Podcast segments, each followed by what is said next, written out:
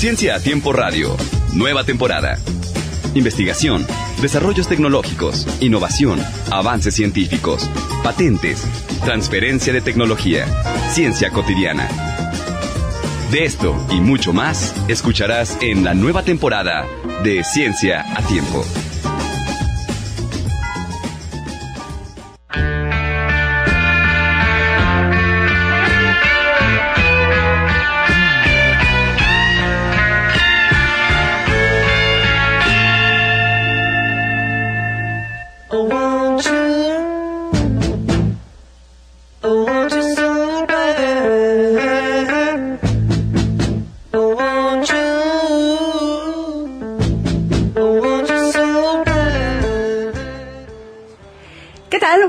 Días. Bienvenidos a Ciencia a Tiempo. Como cada jueves le comparto el teléfono en cabina 229-5534. Y en Ciencia a Tiempo continuamos con los festejos por nuestro sexto aniversario. Así que le recuerdo el teléfono nuevamente en cabina el 229-5534 para hacernos llegar sus comentarios, sugerencias y por supuesto, si tiene alguna felicitación por estos seis años de Ciencia a Tiempo al aire, bueno pues obviamente se lo vamos a agradecer. Y este día, en un programa más de aniversario, este programa de aniversario, nos acompañará el doctor Alberto Cordero Dávila, investigador de la Facultad de Ciencias Físico-Matemáticas, quien viene a platicarnos de un proyecto muy, muy interesante, reciclando un celular para construir un microscopio escolar optoelectrónico. Así que, quédese con nosotros. Si usted tiene celulares viejos guardados en un cajón, sáquelos porque puede servir para construir microscopios escolares. Vamos directo con las breves de ciencia a tiempo.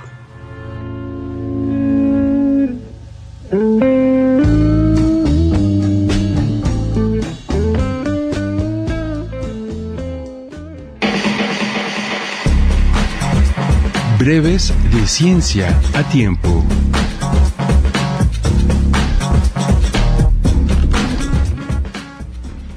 En las breves de ciencia a tiempo en este día, como siempre, nos da muchísimo orgullo presentar logros de los científicos mexicanos, de los jóvenes mexicanos, que con su esfuerzo y trabajo logran cualquier invento que ha sido motivo de orgullo. Les comento que un grupo de científicos mexicanos han creado un antibiótico contra la tuberculosis con veneno de alacrán. Le comento que investigadores de la UNAM descubrieron en el veneno de alacrán un antibiótico capaz de combatir a una de las enfermedades más letales en todo el mundo, precisamente la tuberculosis. Expertos del Instituto de Biotecnología, encabezados por Lurival Domingos Posani Postey, lograron aislar, producir y patentar dos compuestos que son capaces de combatir cepas de este padecimiento y de bacterias Staphylococcus aureus, que también es conocida como estafilococo dorado. En un comunicado, la máxima casa de estudios de la Nación destacó que además los compuestos son efectivos para inhibir el crecimiento de las siguientes células cancerígenas sin causar daño a células del tejido pulmonar. Y estas células son leucemia de células T, células de radomiosarcona y neuroblastoma de médula ósea. Estas células también resulta que pueden ser eh, tratados, tratadas con este antibiótico a partir del veneno de alacrán. Aunque es prevenible y curable, hoy en día la tuberculosis es considerada como la enfermedad más letal del mundo al provocar 45 mil muertes cada día y registrar alrededor de 30 mil nuevos contagios. En México, amigos de Ciencia a Tiempo, el Centro Nacional de Programas Preventivos y Control de Enfermedades, el CENAPRESE, reportó en 2016 2.569 muertes por tuberculosis y 21.184 nuevos casos en todo el país, siendo Veracruz, Baja California, Guerrero, Tamaulipas y Sonora los estados más afectados. El tratamiento contra esta enfermedad dura alrededor de seis meses, por lo que muchos pacientes lo abandonan. Esto por supuesto, que genera cepas resistentes que requieren de mayor cantidad de antibióticos y extender la medicación hasta por cuatro años. Luviral Domingos Posani Postay, investigador del Instituto de Biotecnología de la UNAM, ha estudiado desde hace más de cuatro décadas la estructura de los venenos de alacranes de México y 16 países más. Su trabajo le ha valido el reconocimiento nacional e internacional por sus contribuciones al desarrollo de antivenenos de última generación.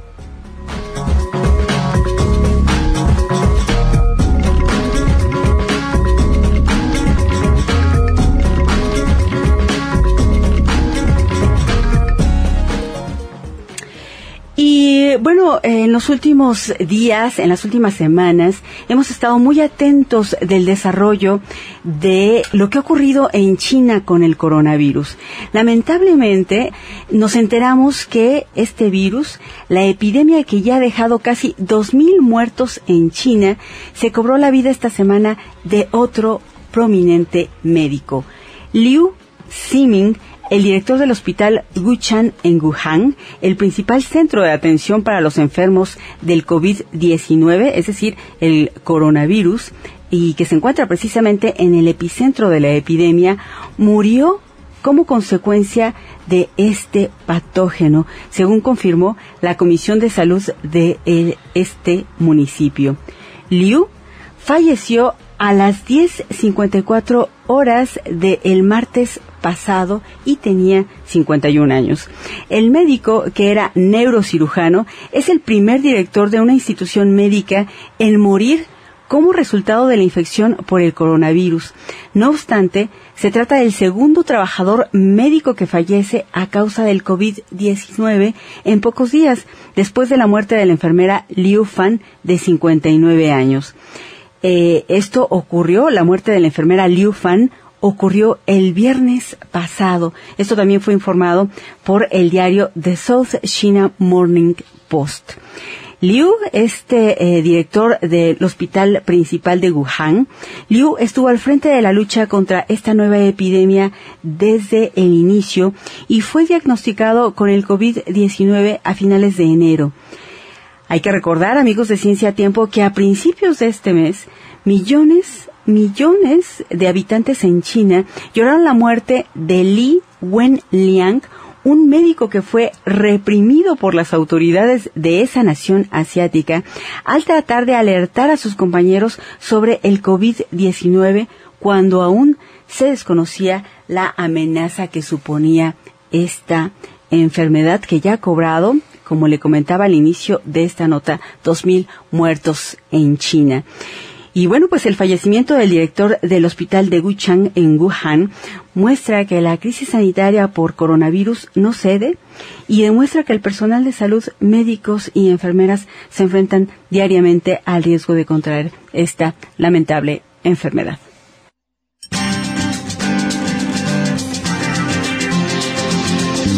El investigador.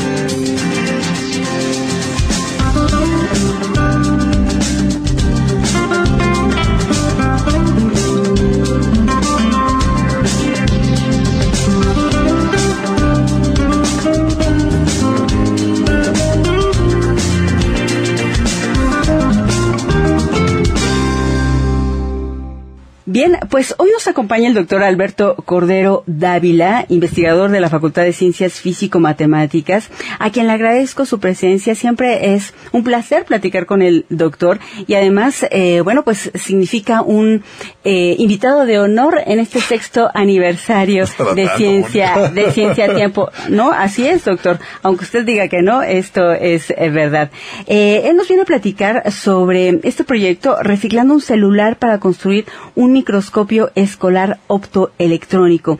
Un programa que me parece muy completo, eh, a reserva de lo que nos explique con detalle el doctor Cordero, porque además de instruir y capacitar a los alumnos para elaborar su propio microscopio, aporta a la divulgación de la ciencia y a la formación de vocaciones científicas entre los estudiantes, doctor. Me parece un programa muy completo, insisto. Al doctor lo acompañan Antonio Tecuatlachi y Paola Rodríguez Cortés, ambos estudiantes de la Facultad de Ciencias Físico-Matemáticas. Paola ya es pasante, pero bueno, pues ambos están participando en este programa reciclando un celular para construir un microscopio escolar optoelectrónico. Así es que, doctor, bienvenido nuevamente. Gracias por aceptar la invitación a Ciencia Tiempo. Y bueno, pues platíquenos cómo empezó este proyecto. Nosotros sabemos que usted ya tiene años, decíamos 30 años con este proyecto de elaborar eh, nuestros propios telescopios. Y ahora ya va a elaborar microscopios, doctor. Cuéntenos. Bueno, este, en primer lugar, buenos días. Buen día, doctor te felicito por los seis años. Gracias. Para cuando cumples 36 años, nos vamos a ver. No, que sé yo ya no nos vamos a ver, pero, pero este, eh, te felicito de todas formas. Gracias. En primer lugar. Bueno, ¿cómo empezó este programa? Empezó en una clase de óptica de mis cursos que doy normalmente en la facultad. Les dije a los estudiantes que podían desarmar un celular y a partir de ahí encontrar una lentecita pequeñita, que era la lente de la cámara. Sí. De hecho, ahora ya son dos lentes porque tienen una cámara para las fotografías frontales y otra para los selfies, ¿no? Eh, efectivamente, me hicieron caso algunos, lo desarmaron y lo, les dije, bueno, lo pueden usar como lupa, entre más corta sea la distancia focal es más potente la lupa. Eh, efectivamente lo, usaron como lupa, empezaron a ver bichos, ¿no? Este, cosas que aparecían, algunos este, textos escritos con lápiz, con lapicero y después eh, les propuse que viéramos las células de la cebolla, que es algo que es lo único que me sé de biología, ¿no? Y efectivamente alguien dijo, bueno, ¿y sabe que yo tengo una fotografía con mi celular? Entonces dije, ay, qué buena idea tuve yo, ¿no? Realmente fue Jair, que no vino ahora. Él es estudiante mío de la Facultad de Físico-Matemáticas. Y él fue el que se le ocurrió poner, montar el celular arriba. Entonces dije, ay, qué buena idea, ¿no?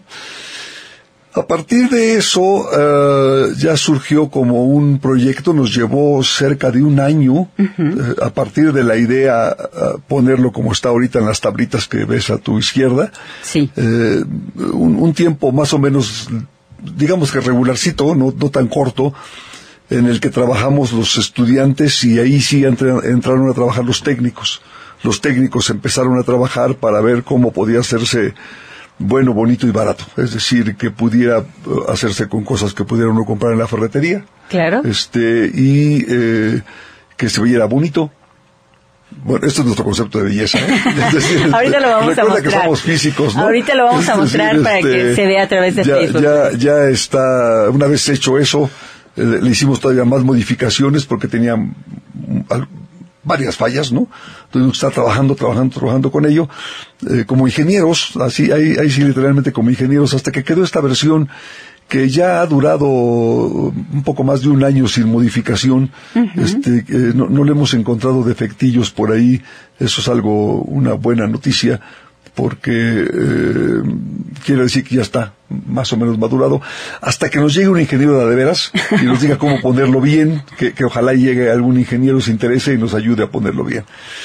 Eh, hace la semana pasada estuvimos en Oaxaca, eh, nos, nos invitó el Consejo Oaxaqueño de Ciencia, Tecnología e Innovación, en el que invitaron a 20, mm, 40, son 120 escuelas a construir su microscopio de lunes a jueves. 120 escuelas de Oaxaca. 120 escuelas. ¿De la ciudad o algún mm, municipio? algunas de la ciudad, algunas tardaban en llegar seis horas en, en, llegar a la ciudad de Oaxaca.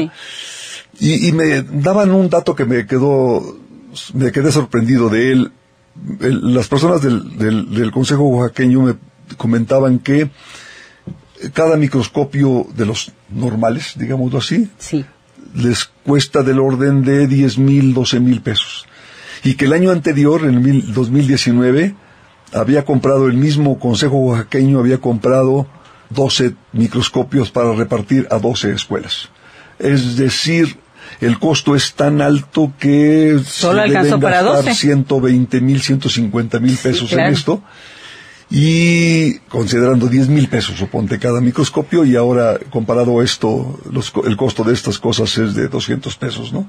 Sí, y- claro. Y, los estamos vendiendo caros porque, para que la gente eh, piensa que sí funcionan, ¿no? Es en- eh, bueno, doctor, es enorme la diferencia, pero además hay que destacar que, digamos que la difusión, la penetración del proyecto ya es importante porque son 120 escuelas. Es decir, ¿cuántos alumnos? ¿Cuántos alumnos Sí, por claro. escuela, doctor? ¿Son bien 120 escuelas? Sí, ¿Cuántos sí, alumnos? aunque, aunque fíjate que, fíjate que por cada escuela se llevaron cuatro o cinco microscopios, más o menos. Así que esta cantidad de microscopios, aunque suena grandota, es muy chiquitita. Tan solo Puebla, Puebla, para eh, ponernos más los pies en la tierra. En el estado de Puebla hay 2.200 escuelas secundarias, Sí. más o menos, en, en- en todos los municipios, en los 200 y tantos municipios del estado de Puebla. Y en esas escuelas, en la mayoría, no tienen microscopio. Así que cuando hablamos de construir 200 microscopios, estamos hablando de nada. Es decir, cuando pensamos en que en cada escuela deba tener en su, en su almacén 10 de esas cositas, 10 tablitas, y que los lleven al salón y se los pongan a los alumnos y los alumnos las Sí, manipulen. las los- usen, trabajen con ellas. sin miedo a que se descompongan. Si se descomponen no pasa nada, se pueden componer con de manera muy sencilla. Pero bueno, eh, regresando, pensemos en 2.000 secundarias, pensemos en 10 microscopios en cada secundaria, entonces tendríamos que construir 20.000. 20.000 son pensando en términos del costo de los microscopios estos de 100, pe- piénsalo en 100 pesos para que salga rápido la cuenta. Entonces son 20 mil, multiplicas por 10, serían 200 mil por 10, eh, con 2 millones de pesos, tú surtes de microscopios a todas las escuelas del Estado. Y mira que dos millones de pesos es para ti y para mí que vivimos de nuestro salario, puede ser mucho, pero sin embargo, Sí, a nivel presupuestal, para un, presupuesto del gobierno del Estado, del municipio, etcétera, es nada. Pero bueno, aquí la pregunta, porque bueno, sabemos que usted ha instruido en diversos cursos a lo largo de todos estos años en la elaboración de telescopios para Sí. que cada persona elabore su propio telescopio. En el caso de los microscopios no será lo mismo porque bueno, estamos hablando de dotar a las escuelas. Bueno, sin embargo, le pregunto, ¿habría la intención, el interés más adelante de que cada uno de los alumnos pueda construir su propio microscopio y que bueno, pues ellos lleguen con su microscopio a realizar sus prácticas Claro. de laboratorio en la secundaria sin la necesidad de que usen los que están ahí, ¿no? Sí, eh, es decir, llegaste tarde a tu, con tu idea, porque ya lo están haciendo así.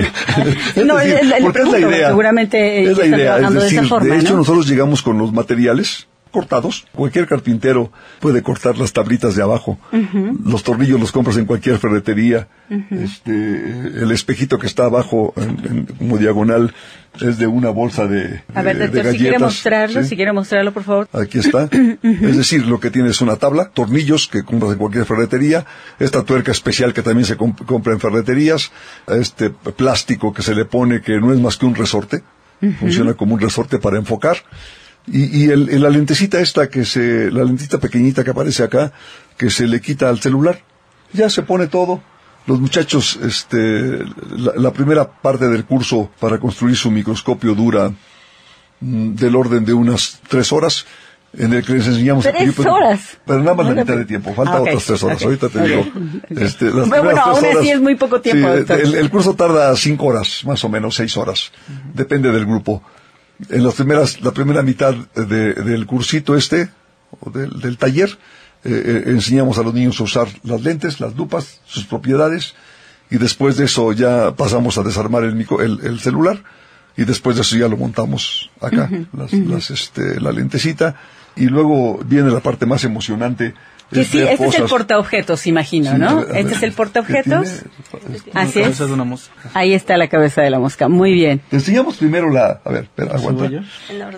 Ya que está montado esto, los niños ya lo tienen ahí, entonces les pedimos que eh, una cebolla la vean. Ahí está. Aquí está el portaobjetos con un, una, es una, capita. capitita de cebolla. Es una capa Sí. de cebolla. Huele a cebolla si quieres oler. Ok, la vamos a poner aquí, Sí, se doctor. pone acá. Así va, a través del espejo, en el Y, este, microscopio. Y, y- ponemos el celular. Ahora hay que usar un celular. Doctor, y le pregunto, en esta construcción que ustedes hicieron, ¿dónde se encuentran las partes del celular? Le pregunto. Hay una camarita chiquititita como de mm, unos mm, 10 milímetros, un centímetro por medio centímetro por medio centímetro. Es una camarita como las camaritas que estaban en el Paseo Bravo, nada más que eran grandototas, Ajá. así nada más que en chiquito. ¿sí? Ok, esa es la que se extrae del teléfono celular, de los teléfonos celulares Sí. que ya no se usan, que se pueden desechar, y se coloca en dónde? Dentro, en esta tablita. Ahí se coloca arriba la tablita. Se enfoca con el tornillo que usted acaba de comentar, se puede comprar en cualquier tlapalería y a través de un celular que está funcionando adecuadamente, ahí se pueden ver ¿Ya las capas, así es. Aquí ¿Ya vamos a comentarle a los radioescuchas que con el tornillo, el tornillo sirve como un medio de enfoque, se, se coloca el celular sobre el microscopio que se elaboró, ya como lo ha comentado el doctor, y aquí se pueden apreciar efectivamente ¿Qué es lo que- qué es lo que tú las, eh, la que es la capa de la cebolla, pero se ve como eh, bordes, ¿no? se ven una, como, una, bordes. una- una pared de ladrillos, ¿no? Así es, como una pared de ladrillos es que se ve. Si te acuerdas en la secundaria, esta fotografía estaba... Sí, efectivamente, aparece Sí, como una las- pared. Son las células de la cebolla. una pared de ladrillos. Doctor, y le pregunto, cuando los chicos ven que, bueno, después de este procedimiento, que me imagino es muy ameno para los chicos elaborar su propio telescopio, y después ven a través de un celular y el uso del telescopio estas imágenes, ¿cuál es la reacción de los chicos, doctor? Es- eso te lo pueden platicar ellos, pero porque ellos trabajan directamente con los niños, yo también. Sí, sí, Surge una condición como de euforia sí, claro. en los niños, pero lo primero que hacen los niños es este salir a buscar cosas. Para traerlos, sí, claro. traerlas. En los medios rurales es más fuerte Sí. eh, que en los medios urbanos. En los medios urbanos es menos fuerte la... La no- capacidad, pues yo creo que la capacidad de asombro para los chicos que viven en las Sí. ciudades, o- por la Eh, cantidad de información y de tecnología que trabajan, a lo mejor no es tan... No es tanto, pero no niños de de los medios rurales es impresionante. Empiezan a, salir a buscar, bueno, se eh, jalan hojas de los árboles o de las plantas, este, pata- patas de, de, de mosquitos. De moscas, arañas. de moscas, arañas, etcétera, de todo tipo de cosas y las empiezan a ver.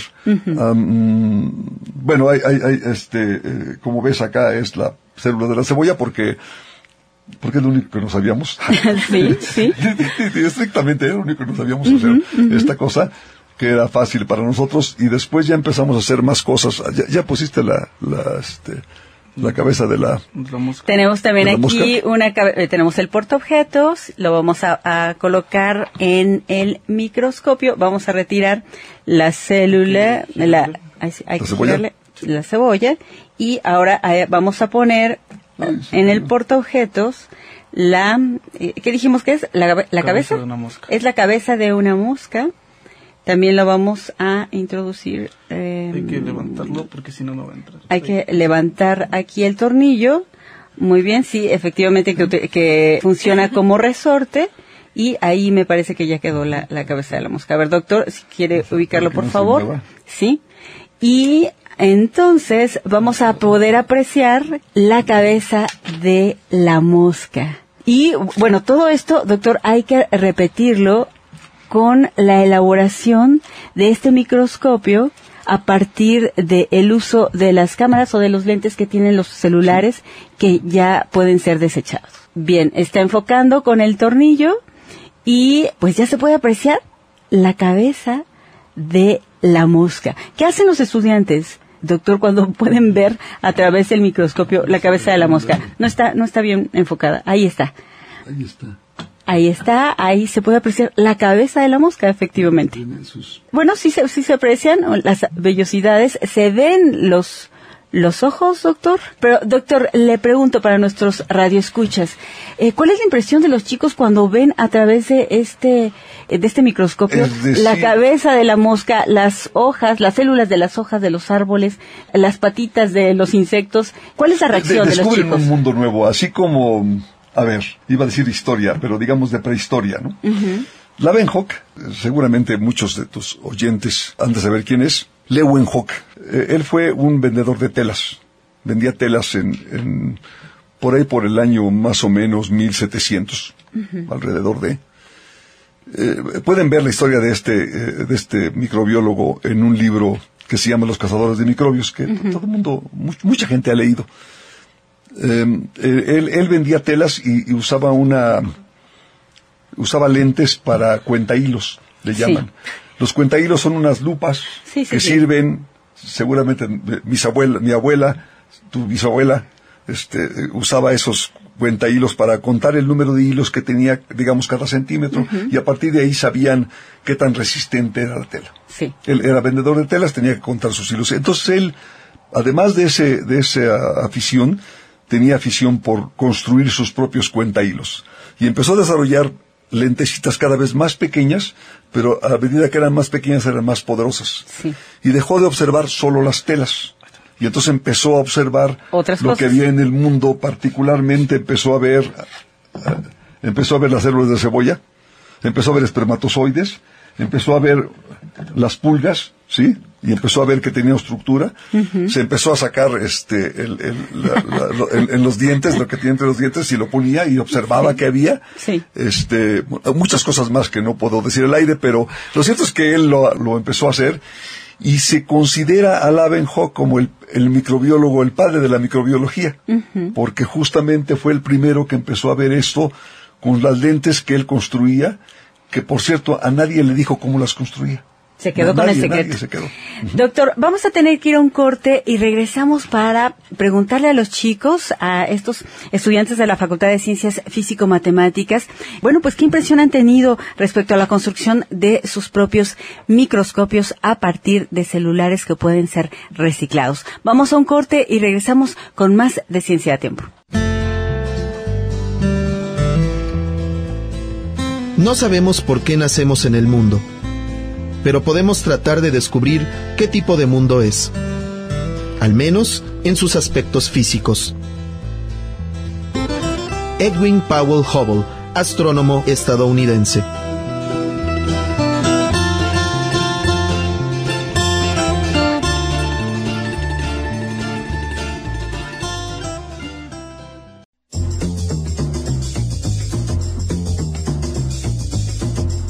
Estás en Ciencia a Tiempo.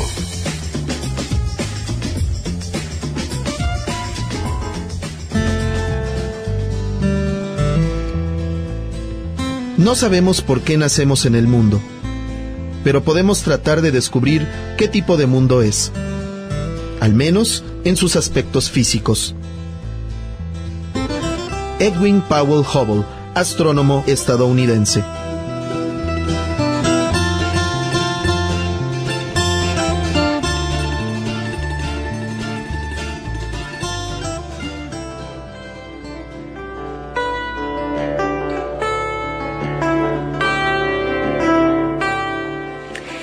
Chile Regresamos a este programa de aniversario por los seis años de ciencia a tiempo. En esta interesante plática muy instructiva sobre el mundo microbiológico con el doctor Alberto Cordero Dávila, investigador de la Facultad de Ciencias Físico-Matemáticas y dos alumnos, Antonio Tecotl Tlachi y Paola Rodríguez Cortés, quienes están participando en este proyecto reciclando un celular para construir un microscopio escolar optoelectrónico. El doctor ya nos hizo un poco de historia sobre cómo se llevó a cabo este proyecto, como sobre cómo nació. Y bueno, pues ya hemos tenido la oportunidad de ver cómo funciona el telescopio, pero además estos chicos que están involucrados en el proyecto, el doctor Alberto Cordero Dávila nos platicará cómo es que estos chicos han estado colaborando en el programa, doctor, que además de participar en la elaboración de los microscopios, también, bueno, pues están capacitando a los chicos de secundaria para construirlo y además instruirlos de cómo usarlo. Bueno, primero tienen que sufrir conmigo un curso de óptica, pobrecitos, ¿no? Pero bueno, este, un curso conmigo completo de un semestre. Comúnmente ahí van saliendo muchos proyectitos como este. Sí. Entonces ellos participan en ejecutar muchas de esas ideas que algunas son buenas, algunas son malas, pero las, las van ejecutando. Una vez que se ejecuta el- la primera idea, ellos construyen el microscopio y participan en mejorarlo junto con los técnicos del, del taller de óptica de la facultad. y ahora están participando en eh, apoyar a los niños y a los maestros en cómo construir su microscopio en el taller que desarrollamos. No me acuerdo si ya les comenté que el taller dura del orden entre 5 y 6 horas en las que los niños están trabajando desde 9 de la mañana a una o dos de la tarde y al final nos sacamos una foto cada uno con su microscopio y, y se va cada uno a su escuela, ¿no? Se lo lleva este, platicando algunas historias inéditas por parte de los niños. Sí, claro. Doctor, ¿y todo esto se realiza en instalaciones de la Facultad de Ciencias Físico-Matemáticas Eh, o dónde pues, se realiza sí, el curso? Sí, sí y no. Es decir, sí, sí es que pueden venir los maestros y los alumnos a, a- a- las instalaciones de la facultad. Y no, por ejemplo, hay casos en los que eh, el día de mañana se va a ir a Zacatlán, eh, acabamos la semana pasada de estar en Oaxaca, eh, en fin, en, en varios lugares, en Cholula también Sí. tenemos un acuerdo con el municipio, eh, eh, en fin, es decir, Está en función de de- los depende- requerimientos de depende, cada una de es las más fácil a de veces los mover, alumnos. movilizar a cuatro personas, que somos nosotros, a movilizar a alumnos. 40 Claro. eh, jovencitos, ¿no? Por supuesto. Bien, doctor, ahora quiero preguntarle a Arturo Tecuatlachi, tu experiencia, cuéntanos tu experiencia en la participación de este proyecto, la elaboración de tu propio microscopio. Adelante, Arturo. Pues mi experiencia desde la primera vez ha sido muy, muy bonita.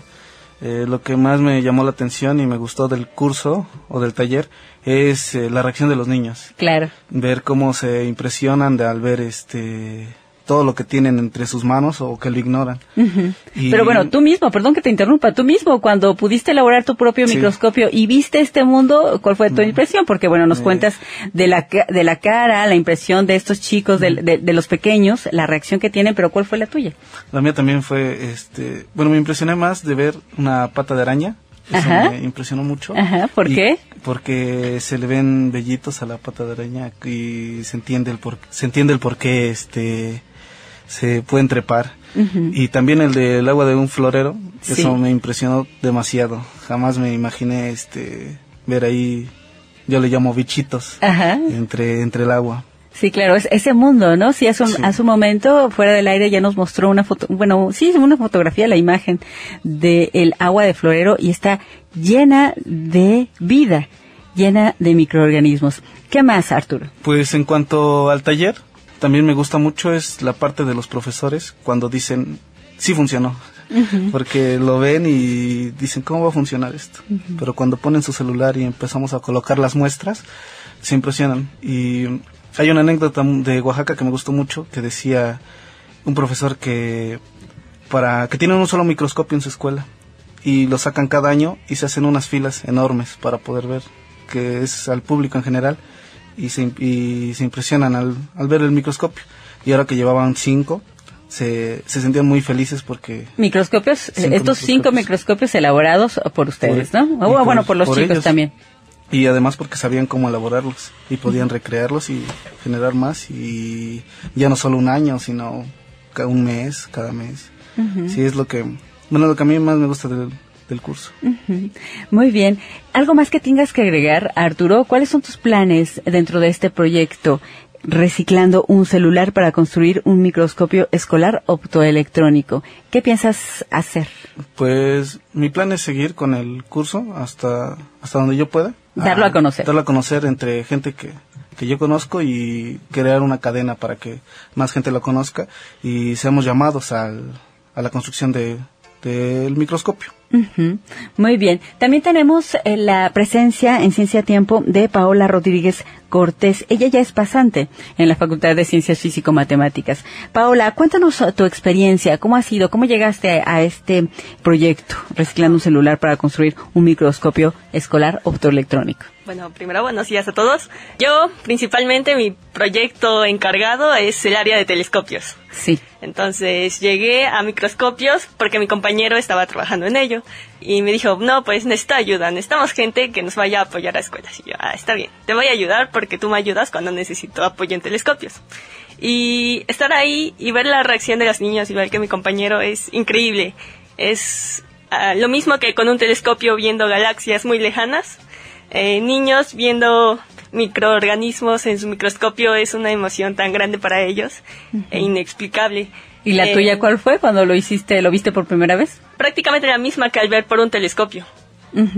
Es una emoción muy mm, interesante eh, y esa experiencia más que con niños, con maestros, porque ellos también se asombran, es como eh, ustedes se lo tienen que enseñar a los niños y pasárselos y están igual de emocionados que ellos, pienso que igual todos en su interior tienen un niño científico buscando Claro. explorar todo ese universo que no conocemos. Sí, es el universo microscópico, ¿no? Sí, sí, sí. Eh, extender sus horizontes más allá de lo observable siempre es muy impresionante para cualquiera. ¿Cuáles son tus planes? ¿Qué participación tendrás en este proyecto? Pues en este proyecto yo ya estoy de salida, estoy eh, dando capacitación a mis compañeros que vienen ingresando para que ellos continúen con ese trabajo y apoyarlos, difundirlo más allá de mis conocidos, de cada contacto que tenga fuera de ya la facultad. Es muy importante para todos aquellos niños y maestros interesados. Les pregunto a los dos, Arturo y a Paola, ¿por qué el interés? Ustedes eh, eh, remataron diciendo que eh, su propósito es darlo a conocer más. ¿Por qué? ¿Qué creen que se logre dando a conocer el hecho de que cada quien puede construir su propio mi- microscopio? ¿Cuál es el objetivo a alcanzar con el hecho de difundir aún más la realización de microscopios a partir de reciclar teléfonos celulares? Eh, mi objetivo principal al hacer difusión científica más que nada es que haya más científicos en este país. Me interesa bastante a mí como mujer que se difunda a las niñas y se hacen campañas muy importantes en, ahorita con todo lo que pasa en el país para que las niñas se interesen en estos proyectos. A mí pues desde pequeña siempre me han interesado y se me hace muy importante que estén las oportunidades ya para estos pequeños que vienen naciendo en este momento. Muy bien, gracias Pau. Arturo. Pues yo creo que despertar el científico que tenemos dentro y pues que se puedan realizar las prácticas que vienen en los libros, porque muchas veces solo nos quedamos ahí. eh, viene tal práctica y pues sigan porque no tenemos con qué. Además de que, que cualquier niño pueda andar trayendo, así como un celular, pueda andar trayendo un microscopio. Sí. Que en cualquier momento que vea y le encuentre, le dé curiosidad de ver algo, pueda arrancarlo y colocarlo y observarlo, ver qué hay detrás de ello. Muy bien. Doctor, le pregunto, ¿cuáles son los planes con este proyecto Reciclando un celular para construir un microscopio escolar optoelectrónico? Y se lo pregunto porque en Ciencia Tiempo también buscamos, eh, uno de los objetivos, buscamos precisamente aportar para la generación de vocaciones científicas. Ya Pau y Arturo hablaron precisamente de este interés por dar a conocer a los niños eh, pues este tipo de información, este tipo de instrumentos para que nazca en ellos este interés por la ciencia. Le pregunto entonces, doctor, ¿cuáles son los planes? A ver, do- son dos aspectos de, o dos preguntas que me hiciste, o dos preguntas que hacer entender. Sí. La primera es, eh, está encaminada un poco a despertar las vocaciones científicas. Yo estoy de acuerdo en que hay que despertar las vocaciones científicas, Sí. pero yo también estoy de acuerdo en que sería importante que eh, cualquier abogado, cualquier Claro, eh, economista, claro, claro. cualquier, este, no sé, químico o, en, en fin, Cualquier observar esto. profesionista, cualquier ciudadano. Cualquier ciudadano que tenga derecho a, a- o que tenga y tenga derecho y tenga acceso a una cosa de estas, seguramente, o eso quiero, sí, que va a ser un mejor abogado o mejor este economista o mejor eh, un- una persona que tenga acceso a esto A esta así como así a como un abogado puede gustarle oír la novena sinfonía de Beethoven ahora que es el año de, de Beethoven ¿no? perseguiría un- en primer lugar eso como objetivo y, y seguramente de ahí van a salir los, los investigadores ¿no? seguramente sí es una situación masiva de participación Eh, lo segundo es que sigue yo yo pensaría que un poco recordando al ingeniero Terrazas cuando nos decía que en México no sabíamos hacer ni un foco eso fue hace 50 años 45 años Eh, él nos decía eso en las conferencias acá en la escuela de física cuando estaba en la escuela de física en el Carolino Sí. bueno, ahora nosotros podemos, tenemos la capacidad de hacerlos. Lo que sigue es que haya interés en eh, las autoridades municipales o, o del gobierno en decir, pues vamos entrándole al proyecto. Esto es, vamos, estamos resolviendo un problema económico. Pasar de 10 mil pesos un microscopio a 200 pesos es un Así cambio es. importante Sí, claro, claro. eh, en primer lugar. Y en segundo lugar, que el- además los niños puedan efectivamente construirlo, lo hacen suyo y que además vean. Es decir, sería un suplemento ideal yo diría que no un suplemento, una base ideal para su desarrollo Sí, claro. en la parte científica, ¿no? Y, y su formación académica en general. Su formación académica en general. Muy bien, doctor. Por último, vamos a agradecer a Claudia García, a nuestra radioescucha, que eh, tuvo la amabilidad de comunicarse con nosotros y comentarle que toda la información que eh, requiera sobre la realización de estos puede acudir puede acudir directamente con el doctor Cordero. Doctor, eh, su teléfono, contacto Sí, como y no, pues me puede hablar al 2225 31 30 15.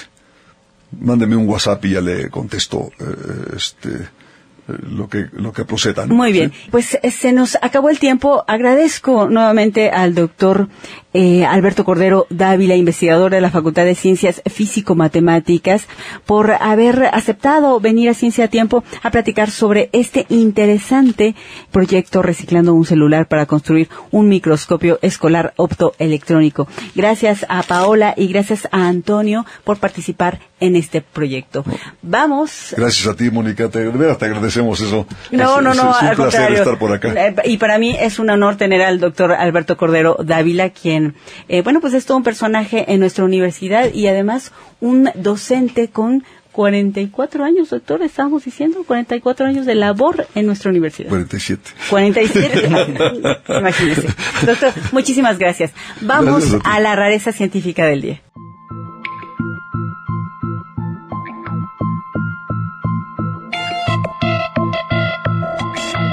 Rarezas científicas.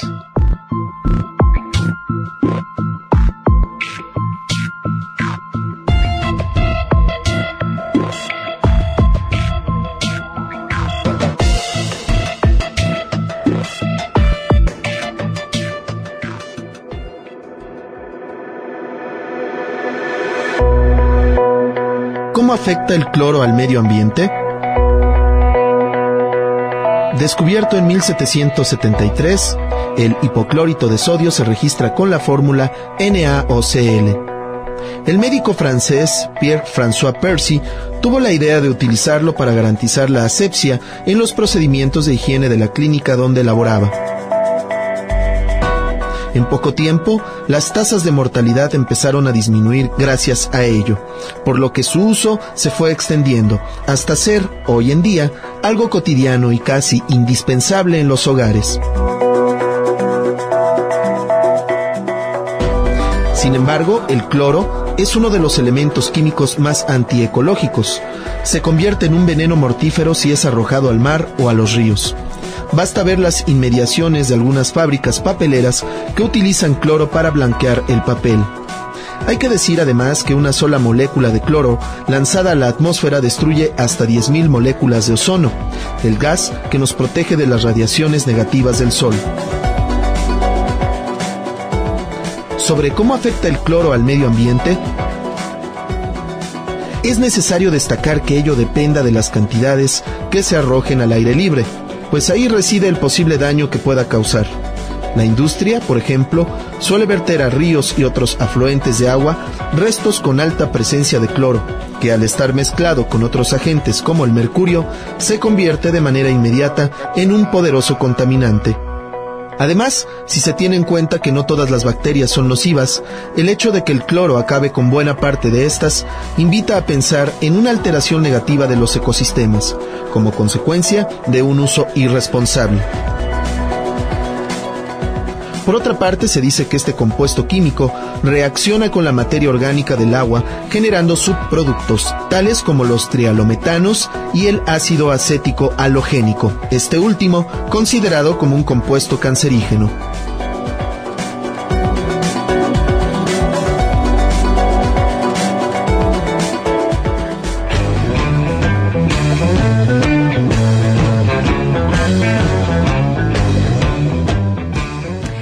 Fue todo por hoy en Ciencia a Tiempo. Agradezco al auditorio haberse tomado la molestia de escuchar esta emisión por el sexto aniversario de Ciencia a Tiempo. Por supuesto, agradezco a mis compañeros que hacen posible la realización de esta emisión, a Gustavo Osorio por la elección musical. De verdad, eh, Gustavo, siempre tus elecciones son muy buenas y bueno, tratándose de los Beatles, pues aún más. Gracias a Adrián Serdio y a Gerardo Guerrero por prestarnos sus voces para el vestido del programa, a Jesús Aguilar, encargado de las grabaciones en cabina, y a Oscar Espinosa, responsable de la producción de Ciencia a Tiempo. Me despido de ustedes, soy Mónica Azcárate, que tengan un excelente jueves. Este fue tu programa Ciencia a Tiempo, nueva temporada, con Mónica Azcárate. Te esperamos todos los jueves en punto de las 10 de la mañana en Radio WAP, la universidad en la radio. Y recuerda que en la UAP, la ciencia es tuya.